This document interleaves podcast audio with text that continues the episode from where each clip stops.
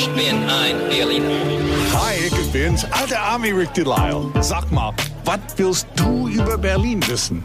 Frag mich einfach. 94.3 RS2. Frag den alten Ami. Das ist Berlin, der alte Ami, Ricky Leier. Riech Ricky ich nach der Berlin? Alte Army, naja. Also, hey, Alter, der riecht nach Bockwurst. Der Mann mit den tausend Namen. Ich sag's nochmal, es ist der alte Ami. Thank Ami you. kommt von Amerikaner. Man hört's Ja. meist nicht, wenn er redet, aber er kommt aus Amerika eigentlich gebürtig. Ja, ein bisschen Akzent habe ich noch. Bisschen. Guten Morgen, Thomas aus Hohenschönhausen. Guten Morgen, alter Ami. So, Richtig Sie, er weiß ganz genau, wie es geht. Du, was hast du für eine Frage heute?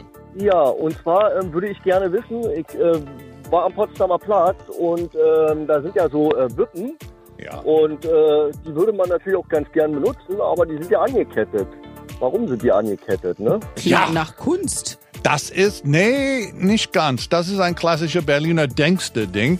Auch wenn die Wippen sehr stabil aussehen, sie halten nicht mehr als maximal zwei Personen pro Seite aus. Und viele Leute wissen das nicht.